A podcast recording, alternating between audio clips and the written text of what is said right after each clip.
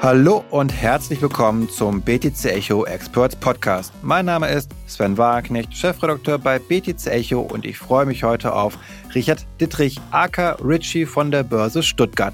Eigentlich in der Rolle des Chief Customer Experience Officer hat er sich, ganz nebenbei, zum erfolgreichen Corporate Influencer entwickelt, der auf YouTube informative und unterhaltsame Gespräche mit Experten unterschiedlichster Couleur führt. Entsprechend verfügt er über ein gutes Gespür, wie der Markt gerade so tickt und was die Anlegerinnen und Anleger umtreibt. Aus diesem Grund möchte ich mit ihm in diesem Podcast unter anderem über die Rolle der Marktpsychologie und den Unterschieden zwischen Krypto und traditionellem Finanzmarkt sprechen. Ja, moin Richie, du wirkst immer so entspannt und gelassen, wenn ich deine Videos sehe und wir kennen uns ja auch persönlich. Ähm, haben dich nicht doch so die kürzlichen Ereignisse rund um die Bankenkrise und auch die ganzen Krypto-Zusammenstürze doch mal verunsichert oder aus der Fassung gebracht?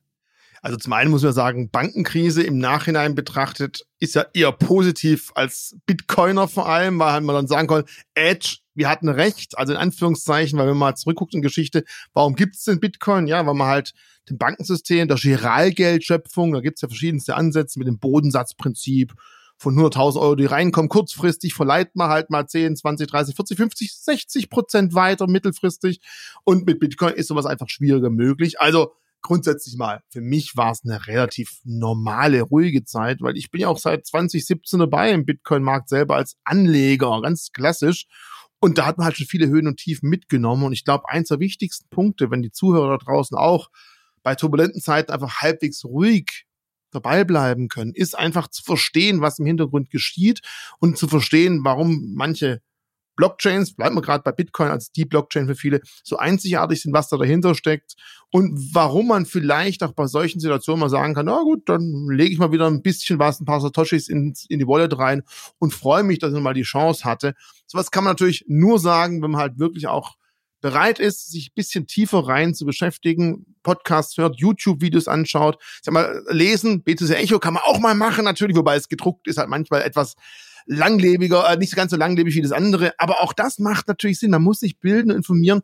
Aber da sind wir schon beim Thema. Ist eigentlich beim klassischen Geldanlegen auch. Weil wenn jemand sagt, ja, ich will eigentlich nur hör mein Geld irgendwo sichern, ich leg's unter das Kopfkissen. Ja, hätte man machen können. 2001 10.000 Euro drunter gelegt, wären jetzt noch knappe 5.900 Euro Kaufkraft. Und jetzt sagen vielleicht viele draußen, oh, Inflation ist erst seit letzten Jahr der Fall. Nein, die gab es schon immer. Mal, immer mal hier zwei Prozent, da mal eins, mal drei. Und die Vermögensinformation dürfen wir nicht vergessen. Das eine sind die Verbraucherpreise, aber die Kurse, die steigen, die steigen, die Reichen werden immer reicher. Wenn man selbst dann nur das Sparbuch hat, ja. dann steht man an der Seitenlinie und dann kann man sich nicht den teuren Urlaub leisten. Und da brauchen wir halt so ein bisschen finanzielle Selbstverteidigung. Und das erste, der erste Step überhaupt hat jetzt gar nichts mit Kryptos zu tun, auch mit klassischen Wertpapieren nichts zu tun, ist zu verstehen, dass wir einfach seit Bretton Woods, seitdem Amerika die Goldpreisbindung von ihrem US-Dollar gelöst hat, einfach eine stetige Inflation haben. Eine klassische Geldentwertung mal ein bisschen mehr, mal ein bisschen weniger. Nur grundsätzlich muss jedem bewusst sein, von Jahr zu Jahr wird unser Geld weniger wert. Ich kann weniger kaufen. Und ich kann es ganz ehrlich sagen, ich bin schon ein alter Mann. Als ich früher zur Schule gegangen bin, habe ich von meinen Eltern 50 Pfennig mitbekommen. Das wären jetzt 25 Cent. Und es hat mir dann gereicht für die Brezel zur Mittagspause, zur Frühstückspause und manchmal sogar noch für was zum Mittagessen kaufen.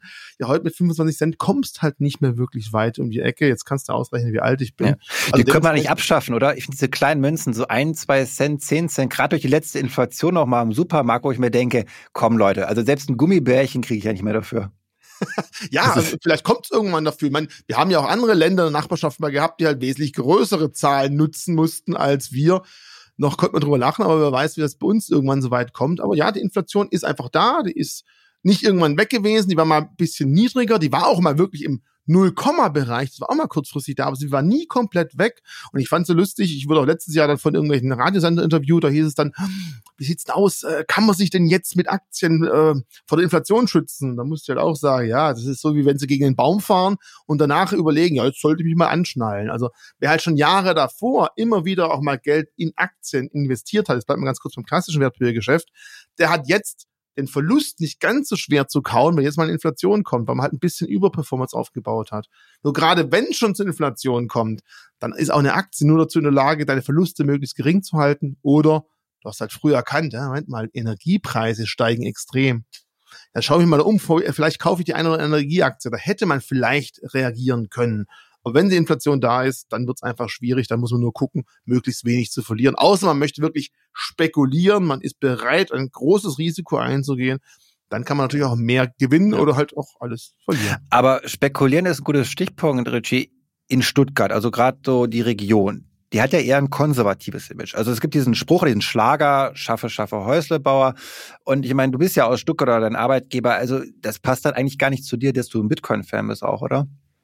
Ich muss ganz ehrlich sagen, ich wurde da eigentlich geprägt durch die Börse Stuttgart, weil es hieß dann, ich wusste schon 2017, Anfang, äh, Ende 2016, ja, wir werden vielleicht auch mittelfristig was mit diesen Kryptowährungen wie Bitcoin und Ether zu tun haben.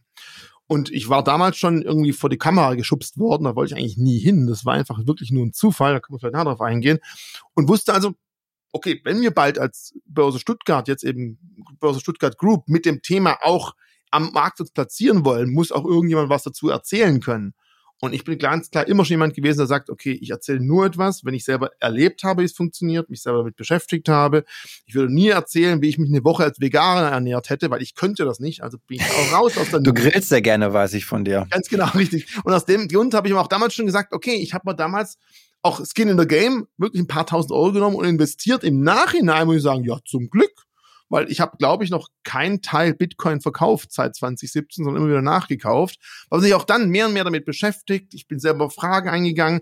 Wenn ich jetzt überlege, wie mein Wissensstand damals war und jetzt, da merkt man halt, es ist ein verdammt langer Weg und es reicht einfach nicht nur ein Podcast, ein Video anzuschauen, muss immer wieder selber mal challengen, auch mal mit Leuten darüber diskutieren, die negativ eingestellt sind, weil dann merkt man mal, ja, okay, was hat denn der für ein Gegenargument? Und häufig, je näher man drin ist, ich möchte es nicht als Rabbit Hole bezeichnen, aber je sicher man sich mit der Thematik beschäftigt, je eher kann man auch für viele negativen Punkte gute positive Argumente finden, um das Ganze einfach aus der Welt zu schaffen. Und ja, wir haben als Börse Stuttgart insgesamt schon recht früh uns mit dem Kryptomarkt beschäftigt. Auch das vielleicht zum Thema Schaffe, Schaffe, Häusle bauen. Aber muss natürlich auch schauen, wie man am Finanzmarkt andere Standbeine, neue Standbeine aufbaut. Und zum Glück gab es da wirklich äh, weitblickende Manager bei uns im Haus, die ganz klar gesagt haben, das sollten wir uns definitiv auch mal näher anschauen und nicht komplett an uns vorbeigehen lassen. Ja, Finde ich auf jeden Fall gut, dass so eine etablierte Institution das Thema vorantreibt und du eben, wie gesagt, vor allem noch vor der Kamera. Wie haben sich denn so die Gespräche entwickelt jetzt? Du machst das ja nicht erst seit gestern, diese Videos, und das Thema Krypto hat ja auch eher zugenommen als abgenommen, glaube ich, so ist mein Eindruck so ein bisschen. Ähm, wie, wie ist das für dich so nach dieser Zeit? Wie ziehst du das Resümee, kann man sagen? Also merkt natürlich, dass das Interesse an dem Thema extrem hoch ist. Wir merken auch, dass, muss man ganz ehrlich sagen, auf unserem YouTube-Kanal, wir haben jetzt, glaube ich, 65.000 Abonnenten, die Videos, die meistens am besten geklickt werden, mit der längsten Watchtime, sehr, sehr häufig wirklich auch Krypto-Videos sind. Vielleicht aber auch aus dem Zusammenhang, Börse Stuttgart, 160 Jahre am Markt, vielleicht nicht zu marktschreierisch, weil wir machen jetzt nicht jeden Tag äh, 3% hoch, 2% runter, Breaking News, to the moon, wenn dann Lambo. Wir versuchen es mit ein bisschen neutralem Abstand zu schauen und ganz klar dementsprechend äh, vielleicht ein bisschen Ruhe auch manchmal reinzubringen. Ähm, und ich merke, die ersten Videos, die meine Kollegen gemacht haben, die dann wirklich als Moderator da waren. Frage, Gastantwort, Frage, Gastantwort. Die haben sich ziemlich gewandelt, weil ich einfach selber auch häufig mit den Gästen diskutiere und nicht nur, wir haben die vier Fragen, los, zehn Minuten haben wir's durch, ich habe gerade vorab zu dir gesagt, mein längstes Video mit Markus Miller, falls es jemals hören soll, Grüße von der Seite, waren zweieinhalb Stunden Video und es ist unglaublich, wie viele Leute sich das Ding bis zum Schluss durchgeschaltet haben. Also dann da muss man mal Pause machen oder mal, mal was trinken, auf Klo gehen oder so oder. Zum Glück kann das bei YouTube wunderbar. Pause weiter, genauso im Podcast. Also man merkt auch, die Leute feiern das dann ab und sagen, hey, der Abend ist gerettet, haben wieder Blockbuster-Format, endlich sowas in die Richtung. Natürlich für nicht jeden. Manche sind dann natürlich auch auf TikTok-Formate, äh, TikTok, TikTok-Formate geeicht. Da wird es natürlich schwierig, zweieinhalb Stunden durchzugucken, aber in so einem TikTok-Video Bitcoin vorzutanzen, wird halt einfach schwierig und deswegen versuchen wir da ein bisschen mehr Masse mit hinzubringen äh, und auch nicht jeden Tag, wie gesagt, irgendwelche neue Schweine durchs Dorf zu jagen, sondern das Ganze mit ja, ins Bedacht ja. zu machen. Aber merken ja, aber auch, Fragen von der Community sind häufig die gleichen, aber die Community wächst auch und lernt auch damit dazu. Und es macht einfach Spaß. Das ist unglaublich mhm. toll. Auch gerade vor Ort bei irgendwelchen Veranstaltungen, wenn man da in die Gespräche geht und dann entweder den Hardcore-Bitcoiner hat und nach dem Gespräch er gemerkt hat, ja stimmt, so, so eine Aktie ist vielleicht auch nicht ganz doof. Oder die klassischen Goldbesitzer, die hier immer auf ihren Goldbeständen sitzen und die dann nach dem Gespräch feststellen, äh, es gibt ja total viele Parallelen zwischen mhm. Gold und Bitcoin. Das ist vielen gar nicht so bewusst. Das, das würde mich interessieren Gibt es da eigentlich eine Überschneidung zwischen euren ja Zuhörern oder Zusehern, besser gesagt, zwischen also Gold-Videos, die du machst, und Bitcoin-Videos? Glaubst du, das ist eine ähnliche Zielgruppe, die das interessiert, oder ist das doch vielleicht von der Demografie zu unterschiedlich? Also zum Thema Demografie unterschätzt, äh, unterschätzt nicht bitte die Besitzer von Kryptoassets. Also gerade wir haben ja mit Bison auch eine äh, direkte Handelsplattform, wo man sehen kann, wie der Altersschnitt ist. Und es ist nicht so, wo viele denken, ach, das ist nur was für die ganz Jungen ähm, auch das ältere Klientel ist da durchaus bereits interessiert. Und es kommt auch immer darauf an, wie man das Ganze aufbereitet. Wenn ich bei so einem Video natürlich nur sage, hier geht's um Gold, dann schauen natürlich am liebsten die Leute an, die mit Gold sich beschäftigen. Wenn ich groß Krypto auf die Fahnen schreibe, schauen eben die eher zu. Wenn ich aber sage, hey, äh, welcher Wertspeicher ist vielleicht am besten geeignet? Wie kann ich am besten vielleicht mein Geld gegen Inflation zumindest zur Seite parken? Dann kann ich mit so einem Video auch beide erreichen. Und ich finde es einfach spannend. Wie gesagt, vielen ist gar nicht bewusst, dass es da extrem viele Parallelen gibt. Ja, Gold hat natürlich historisch gesehen einen riesen Vorsprung, einen viel größeren Trust, weil es halt schon seit Jahrtausenden gibt und die Leute sich darauf geeinigt haben, ja, Gold, Wertspeicher, ja, das nehmen wir mal. Bitcoin musste einfach noch liefern und es dauert einfach auch noch viel, viel länger, ganz klar. Aber der Kryptomarkt, Bitcoin voran, ist einfach auch viel, viel volatiler, viel schwankender. Wenn ich sehe, was am Aktienmarkt manchmal in einem Jahr geschieht, das kann am Kryptomarkt in einem Monat passieren. Die, die extremen Bewegungen in beide Richtungen. Und ich glaube, da hat natürlich als Gesellschaft noch einiges zu lernen. Aber ich merke, ja, äh, ja. nicht nur Bitcoin 10% plus äh, to the moon oder Bitcoin jetzt tot, aber wirklich, das ist ja normal das, was man in normalen Medien immer liest. Dazwischen interessieren sich die Leute aber auch mehr und mehr für das Thema, um zumindest zu entscheiden, nee, es ist doch nichts für mich, oder zu sagen, ja, vielleicht ja auch doch. Ja, und ich meine, der Punkt mit der Demografie, da kann ich auf jeden Fall zustimmen. Was wir beobachten konnten bei BTC Echo ist, dass die Interessenten immer älter werden bei uns. Und bei unserem Magazin ist es sogar so, ich plaudere jetzt mal aus dem Nähkästchen, äh, der durchschnittliche Leser ist Anfang 40. Also so super jung sind die dann gar nicht, die Leute, die dann eben auch da Interesse haben. Zumal, wenn man jung ist, hat man ja auch weniger Geld in der Regel als im Alter dann wenn man Aha. richtig investiert hat und so und Karriere macht. Und ähm, daher glaube ich auch, dass Bitcoin und Gold sich immer mehr annähert auch. Und wie gesagt, das Interesse oft sehr, sehr äquivalent ist irgendwie auch. Eine Inflationshedge vielleicht, man hat ein knappes Gut, eines physisches, anderes digital.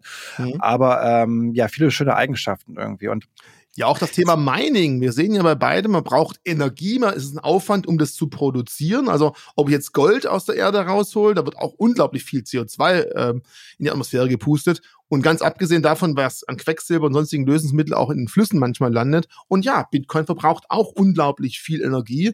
Aber ich sage mal, nur aufgrund des hohen Energieeinsatzes ist Bitcoin das wert, was es wert ist, weil die Energie Rechenleistung, Rechenleistungssicherheit, Unangreifbarkeit und dementsprechend auch wieder Vertrauen, das sind wir wieder beim Thema. Beides ist etwas, wo man einfach als Anleger Gold schon historisch lange gewachsen, Bitcoin einfach erst seit kurzem, aber ein gewisses Vertrauen drin hat, dass der Wert dieses Gutes sich mittelfristig halten noch weiter steigen wird. Ja, es kann natürlich auch mal von 55, 60.000 äh, Dollar mal sich halbieren. Das ist halt bei Bitcoin was anderes als bei Gold. Dafür reagiert häufig Bitcoin auch wesentlich stärker auf Aufwärtsbewegungen, wenn mal der Markt nach oben geht. Ich denke jetzt gerade, ich habe für die nächsten Tage an Börsentagen Präsentationen gerade vorbereitet zur Corona-Ausbruch, ja, wo man gesagt hat, oh Gott, oh Gott, was passiert jetzt? Da ist erstmal alles gefallen. Und da hat ja Bitcoin extreme Federn lassen müssen. Und Gold als Wertspeicher in der Krise kam da eigentlich relativ gut durch die schlimmen Tage durch. Muss aber auch sagen, Bitcoin hat sich danach auch viel stärker und viel schneller erholt als der Goldpreis. Also man kann natürlich sagen, warum das eine tun, das andere lassen. Auch beides kann vielleicht als Anleger interessant sein, aber die Augen zuzumachen und komplett von neuen Dingen sich zu verschließen, ist definitiv der falsche Weg. Ja. Und ich finde wichtig, immer zu sagen, bei Volatilität, Gold hat eine Marktkapitalisierung zwischen 10 und 12 Billionen, Bitcoin ja. aktuell bei 500 Milliarden oder einer halben Billion.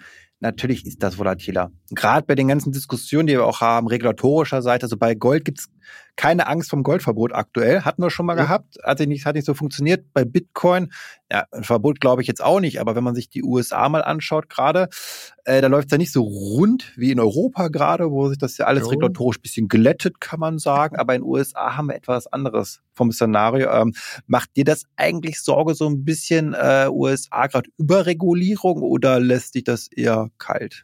Ja, wir haben ja häufig bei Regulierung ist ja oft nicht so, entweder es wird gar nicht reguliert, wir haben Wilden Westen, oder das Pendel schlägt halt komplett in die andere Richtung aus und alles wird erstmal rasiert. Also da muss man sagen, klar, Gary Gensler stand ja vor, vor kurzem mal hier vor dem Ausschuss und durfte sich mal hier äußern, ob jetzt eigentlich Ethereum oder Ether auch für ihn ein Commodity ist wie Gold oder nicht.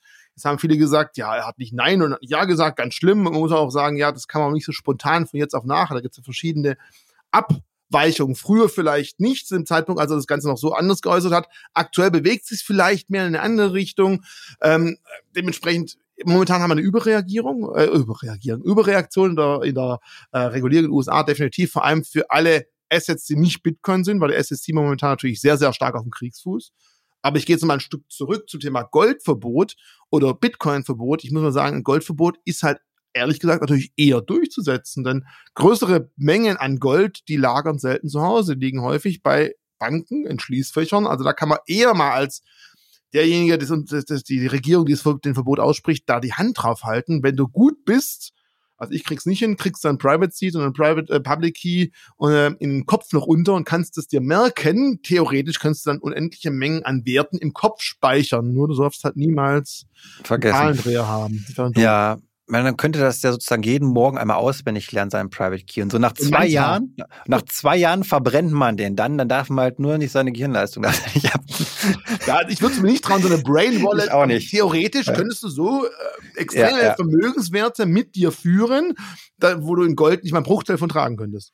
Ja, das stimmt auf jeden Fall. Ähm, was mich da interessieren würde, gerade, wir haben schon ein bisschen drüber gesprochen, zu dieser Marktsituation, da interessiert mich natürlich auch immer, wie ist da so deine Marktmeinung generell? Also mir kommt das viel positiver vor. Jetzt hätte man 2022 endlich ist vorbei, da ist jetzt ein Haken dran, das war ganz schlimm und furchtbar, was da passiert ist. Und jetzt haben wir einen relativ positiven Gestart auch gehabt im ersten Quartal. Bist du sozusagen überzeugt von dieser Entspannung? Spannung am Markt zumindest. Ich meine, Probleme gibt es genug auf der Welt, gar keine Frage. Aber oder bist du traust du dem Braten nicht so über den Weg? Hm, also ich muss natürlich immer aufpassen, als Börse soll ich nicht zu viel eigene Meinung und Beratung, Empfehlung, aber wir äh, unterhalten ja uns ganz locker hier beim Gläschen genau. miteinander. Genau. Was halt einfach mal wichtig ist. Grundsätzlich ist es scheißegal, was ich denke sondern wichtig ist, dass die Menge denkt. Ich hoffe, das kannst du nachher auch rauspiepsen, was ich gerade gesagt habe. Aber das ist genau das Thema Psychologie. Es bringt nichts, wenn ich der Meinung bin, ja, jetzt hat sich alles beruhigt. Ich muss halt versuchen zu erkennen, was glaubt die Masse. Und wenn die Masse meint, boah, das Schlimmste ist vorbei, dann wartet ja jeder drauf, dass der Preis steigt.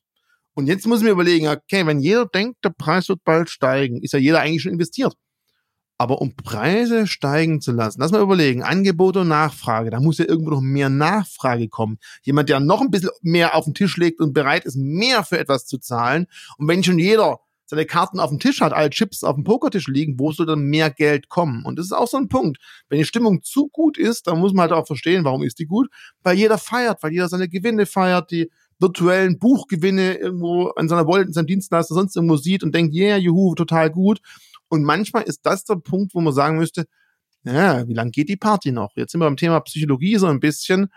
Man kennt das natürlich auch, man lässt sich ja gerne mitreißen und freut sich natürlich auch. Und ich habe mich auch bei jedem hoch Bitcoin-Preis und Ethereum und Polkadot und Cardano und Solana. Ich habe also wirklich auch einen bunten Strauß dabei, wobei ein Großteil in Bitcoin investiert ist. Man freut sich immer drüber, muss aber auch bedenken, jedes Hoch, es ist normal, dass nach dem Hoch irgendwann auch wieder ein Tief kommt. Wichtig ist halt, dass nach Idealfall das nächste Tief, das wir jetzt haben, nicht tiefer ist als das letzte große historische Hoch, dass man einfach sagen kann, da orientiert sich der Markt, aber das ist auch nur rein psychologisch. Jetzt haben wir so ein bisschen das Thema Chartanalyse. Manche würden jetzt sagen, also historische Preise angucken und wo ist das letzte Hoch, tief, nicht drüber, ja, perfekt, alles gut. Manche würden behaupten, das ist Kaffeesatzleserei. Ich sage einfach selbsterfüllende Prophezeiung. Wenn viele sich sowas anschauen und sagen, oh, wenn wir die Grenze, das letzte Hoch, im aktuellen Tief nicht unterschreiten, boah, da ist ja nochmal gut gegangen. Und wenn es jeder glaubt und da drauf schaut und man wirklich diesen Punkt nicht unterschreiten, dann denken viele, boah, das Schlimmste ist ausgestanden, jetzt kann man ja vielleicht wieder kaufen. Also das ist auch wichtig, dass das die, die Psychologie, nicht nur die Technik, was verbirgt sich im White Paper. Das muss keiner bis ins Kleinste auswendig lernen. Aber es ist auch wichtig, dass man versteht, wie funktioniert die Psychologie, wie funktionieren Herden. Der Herdentrieb, der Mensch ist nie gerne alleine. Wir sind einfach ein Herdentier. Und wenn wir alleine dastehen in unserer Meinung, fühlen wir uns oft unwohl. Und in einer großen Gruppe fühlen wir uns einfach besser. Wir wollen Bestätigung, oder? Wir wollen ja Bestätigung, ja. okay. Und lieber läuft man gemeinsam in den Abgrund, ja. aber dann ist man nicht der Einzige, der fällt, anstatt dann doch mal falsch abzubiegen und dann auch ja, falsch zu liegen, weil das trauen sich nur wenige dann doch dann hinter ihrer Meinung zu stehen. Und, aber würdest du denn ganz, äh, würdest du denn sagen, die Stimmung ist eher optimistisch gerade, so was du so raushörst? Ich meine, du hast ja viel eben auch mit Kunden zu tun, du kriegst viel ja. einfach mit von der Stimmung her, also von dem Markt. Wir sind in freudiger Erwartung, ja. Also wir haben jetzt ein Jahr bis zum nächsten Halving. Wenn man mal zurückschaut, war es halt bisher immer so, relativ sicher könnte man sagen, kurz nach dem Halving hat der Markt gedacht, ah, Moment mal, es gibt jetzt ja jede zehn Minuten nur noch halb so viel neue Bitcoins. Hm, Angebot, Nachfrage. Nachfrage ist gleich hoch. Das neue Angebot zumindest ist geringer. Komm, jetzt äh, müsste ich kaufen. Das war bisher dreimal so, aber ich muss auch ganz ehrlich sagen, ich persönlich bin der Meinung, dass dieser Halving-Effekt von Mal zu Mal natürlich schwächer werden wird, weil ob jetzt 50 oder 25 neue Bitcoins am Markt verfügbar sind alle 10 Minuten, ist ein Unterschied, ob es 3,125 oder 1,6, ich es im Kopf, also wenig rauskommt. Wir sind jetzt bei weit über 91 Prozent verfügbare Bitcoins bereits, die gemeint sind. Äh, und ich glaube, dieser Halving-Effekt wird mehr und mehr abschwächen. Aber ich kann mir gut vorstellen, dass der trotz allem im nächsten Jahr wieder ein bisschen zuschlagen wird. Und ich meine, diese Hoffnung haben viele. Problem ist, es hat halt schon dreimal funktioniert. Wenn jetzt jeder der Meinung ist, es wird ein viertes Mal funktionieren, ist ja keiner so blöd und wartet bis nach dem nächsten Halving, sondern packt sich vorher schon seine Bitcoins schön brav auf die Wallet oder zu seinem Anbieter. Und das wird spannend, ob wir irgendwann an diesem Halving-Termin mal einen Break in die andere Richtung sehen, weil jeder schon gedacht hat, jetzt kommt's wieder so und es passiert nicht und dann das böse Erwachen kommt. Also das ist auch ein mhm. Fall. Ob das beim nächsten Halving sein wird, weiß ich nicht, aber irgendwann wird diese Hoffnung, jedes Halving treibt die Kurse immer, immer weiter, alle vier Jahre neue Höchststände bin ich sehr gespannt. Das ist immer die Frage, was treibt die Kurse? Und was mich manchmal ein bisschen stört, ist so eine Art, ich nenne es mal, zu große Abhängigkeit vielleicht von den Notenbanken, dass man sagt, alles sind die Notenbanken und nur das entscheidet praktisch. Und ich finde mal wichtig, wir haben ja auch nochmal diese Adoption sozusagen. Es gibt diesen makro- und monetären Faktor, Inflation, Zinsen, total wichtig. Und es gibt auch noch diese ganz andere Seite, wie viele Wallets gibt es, und diese Aktivität, diese technologische. Ähm, wie siehst du das denn? Glaubst du, dass hier sich zu stark insgesamt auf die Worte von Jerome Paul und Christine Lagarde äh, gestürzt wird, immer von den Anlegern, dass sie da vielleicht zu viel auch ausblenden, was noch so relevant ist? Also müssen halt nur mal verstehen, das große Geld kommt halt nicht von dir und von mir, die die Preise nach oben treibt, sondern das große Geld kommt halt mehr und mehr von Großanleger, vielleicht auch von Family Offices, von institutionellen. Und das ist ja auch der Grund, warum natürlich die auf genau diese Personen achten und genau darauf Wert legen, wo sie ihre Gelder hin allokieren, wo sie das Geld hinschieben. Und bei hohen Zinsen ist natürlich schwierig für Risikokapital und es sind dann häufig Tech-Aktien gewesen, wobei die natürlich auf riesen Geldbergen sitzen. Wir haben jetzt gehört, Apple bietet über vier Prozent Zinsen mit Goldman Sachs zusammen jetzt ihren Kunden an. Also Krass. Das fand ich spannend. Das habe ich mir auch durchgelesen. Ich habe gedacht, okay, das ist doch für die ganzen Regionalbanken doch ein Riesenproblem, weil die Leute vertrauen Apple mehr als ihrer Regionalbank im Zweifel, schieben ihr Geld denn haben eine bessere UX, haben sie Zinsen, die sie nirgendwo bekommen und Apple tut, tut, tut, freut sich schön. Ich meine, Goldman Sachs macht es irgendwie mit, aber eigentlich heißt das doch im Umkehrschluss, Banken werden als Infrastrukturdienstleister immer weiter runtergedoppt und dann warten wir noch mal, bis der Stablecoin kommt, vielleicht von Apple. Und der nächste Bankrun wird, Bankrun wird kommen und ganz ehrlich, die Eigenkapitalquote von Apple ist wahrscheinlich besser als von meisten Banken, hundertprozentig. Ja klar, das Banken... Muss ja auch, dafür wäre schlecht, wenn nicht, glaube ich genau. dann, ne? wenn es dann nur zwei, drei Prozent Eigenkapital hätte, dann wird der Aktienkurs nicht da stehen, oder Bewertung, glaube ich, nicht dafür wäre. Aber das ist schon ein interessanter Punkt, definitiv. Aber, was man halt auch bedenken muss, wir sprechen ja hier in Deutschland, in Europa, auch in Amerika natürlich auch von der Position raus, wo wir sagen, äh, vieles davon brauche ich nicht. Ich habe ja noch ein halbwegs funktionierendes Zahlungssystem. Ich habe eine halbwegs stabile, auch wenn wir jetzt gerade über Inflation jammern, halbwegs stabile Währung. Aber ich glaube, was wir noch gar nicht so richtig achten, sind die Millionen, Milliarden Menschen in Asien, in Afrika, die einfach kein funktionierendes Bankensystem haben. Die haben natürlich nicht diese immensen Geldmittel, um den Preis von Bitcoin, Ethereum und Co. nach oben zu schieben. Aber in der breiten Masse wird dort halt die Anwendung mehr und mehr Fuß finden oder Fuß, äh, Fußabdruck ablegen. Und ich glaube, das haben viele noch nicht so wirklich im Blick, weil die meisten gucken eher, wie du gesagt hast, eher so die Notenbankaussagen und die Geldströme. Aber ich glaube, die auch eine Adoption ist ganz klar, wie viel Nutzer gibt es? Wie viel nutzen wirklich auch Bitcoin Lightning Network, um einfach einen ganz klassischen Zahlungsverkehr abzuwickeln? Wir Amerikaner, Europäer verstehen nicht, warum soll ich das haben? Ich habe eine Überweisung, ich habe PayPal, drücke aufs Knöpfchen, funktioniert. Dafür brauche ich aber immer ein Echtgeldkonto irgendwo eine Kreditkarte. Mit einem Lightning Network geht es relativ gut ohne, sehr schnell, fast komplett kostenfrei oder für einen minimalen Bruchteil an Gebühren ähm, und für Mikrotransaktionen perfekt geeignet. Also ich glaube, auch da gucken die wenigsten noch genau drauf. Auch das ist für mich ein wichtiger Punkt, der beides zusammengenommen einfach für die Zukunft des Marktes sehr entscheidend ist. Genau, und immer bessere Apps, wo alles direkt drin ist. Also wenn man das mal vergleicht mit Online-Banking, das ist ja noch relativ sperrig, sperrig. Und die Apps haben ja, ich sag mal, auch ihr macht das ja, ihr reichert ja immer mehr Sachen an. Das heißt, vorher kann ich vielleicht nur Bitcoin haben, dann habt ihr zum Beispiel auch bei so ein bisschen Aktien und ETFs und so. Und bei Apple ist das ja nichts anderes am Ende. Das heißt, man, das Angebot wächst in diesen Apps, es wird immer einfacher, es ist nur noch ein Klick entfernt noch macht, dann gehe ich dann doch mal in die Aktie rein. Ich war vielleicht kein Aktienfan. Okay, da Bitcoin gibt's auch. Ja, was soll der denn? Quatsch. Weihnachtsgeld ist gekommen, komm, packen wir mal ein bisschen in Bitcoin rein. Ach, und Lightning ist auch noch mit möglich. Das heißt, ach, dann zahle ich vielleicht bei die Pizza mit einem Lightning dann mal. Ja. Und so weiter und so fort. Also ich glaube nicht diese Super-Apps, also in China haben wir das ja mit WeChat, da gibt es diese eine krasse App, die alles kann. Das gibt's bei uns noch nicht so im mhm. Westen. Aber die Entwicklung ist ja schon dorthin, dass man diese Apps hat, die immer mehr können. Und dann sind, glaube ich, der, der Weg zu anderen Assetklassen für die konservativen Anleger vielleicht auch, die sich nicht trauen, die auch sich nicht die Mühe machen, ja. irgendwo einen Account anzulegen, eine Wallet anzulegen, die machen das auf einmal. Jetzt hast du so nebenher gesagt, äh, bei Bison gibt es jetzt zweieinhalbtausend Aktien und ETFs für 1,99. Bam, Werbeblock zu Ende. Aber du hast natürlich recht. es wird mehr und mehr verschmolzen. Man merkt ja auch, was jetzt Elon Musk mit Twitter wahrscheinlich vorhat. Das wäre ja auch so eine Mega-App, die da irgendwann mal kommen könnte und wird. Und es zeigt halt mehr und mehr, dass zusammenwächst, was zusammengehört. Für mich ist ganz klar, wer sich nur mit Kryptos oder nur mit Aktien und ETFs beschäftigt, dem fehlt einfach was. eine gesunde Beimischung macht langfristig definitiv Sinn. Und äh, wir werden da sicherlich viele Programme sehen, die extrem viel vereinfachen. Das war wie früher. Ich mein, mein erster Weg ins Internet war dann mit so einem 9, 9, 9600 Bautmodem. Also es war kein Akustikkoppler, sondern wirklich so ein kleines Kästchen immerhin schon. Und dann bin ich über dieses BTX in da, dieses Internet gegangen. Das war damals noch total freakig. Ich muss meinen Eltern erklären, warum sie stundenlang nicht telefonieren konnten, weil ich die Leitung belegt hatte. Heute ist es einfach, wir haben so viele Internetnutzer, denen ist gar nicht bewusst, dass sie wahrscheinlich das Internet nutzen, weil es einfach intuitiv funktioniert. Und ich glaube, irgendwann mittelfristig werden wir auch mit vielen ähm, der Anwendungen, die wir jetzt gerade angesprochen haben, auch dorthin kommen. Wichtig ist aber auch für mich, nur weil es ein Kryptoasset ist, eins von den 23.000, die man CoinMarketCap erkennen kann, muss das Ding nicht wirklich was wert sein. Und da muss man vielleicht auch mal ganz klar außen sagen, nur die werden überleben, die auch wirklich sinnvoll sind, die auch wirklich einen Nutzen erfüllen und nicht einfach, weil man halt irgendwie mega Coolcoin draufschreibt, will's jeder haben. Irgendwann wird, glaube ich, die Gesellschaft so weit sein, um halbwegs zu erkennen, was wirklich eine Spekulation ist, was benötigt wird und was man einfach unter den Tisch kehren kann. Ja, die Hülle ist nicht entscheidend dabei, aber die Hülle, ob da bei damals ein Dotcom-Boom äh, Internet drauf stand oh, ja. oder jetzt heute eben Metaverse-Coin oder KI-Coin, jetzt ist ja eben KI natürlich ganz ja. relevant, KI-Aktien, performen auch ganz gut, auch von denen, die gar nichts haben.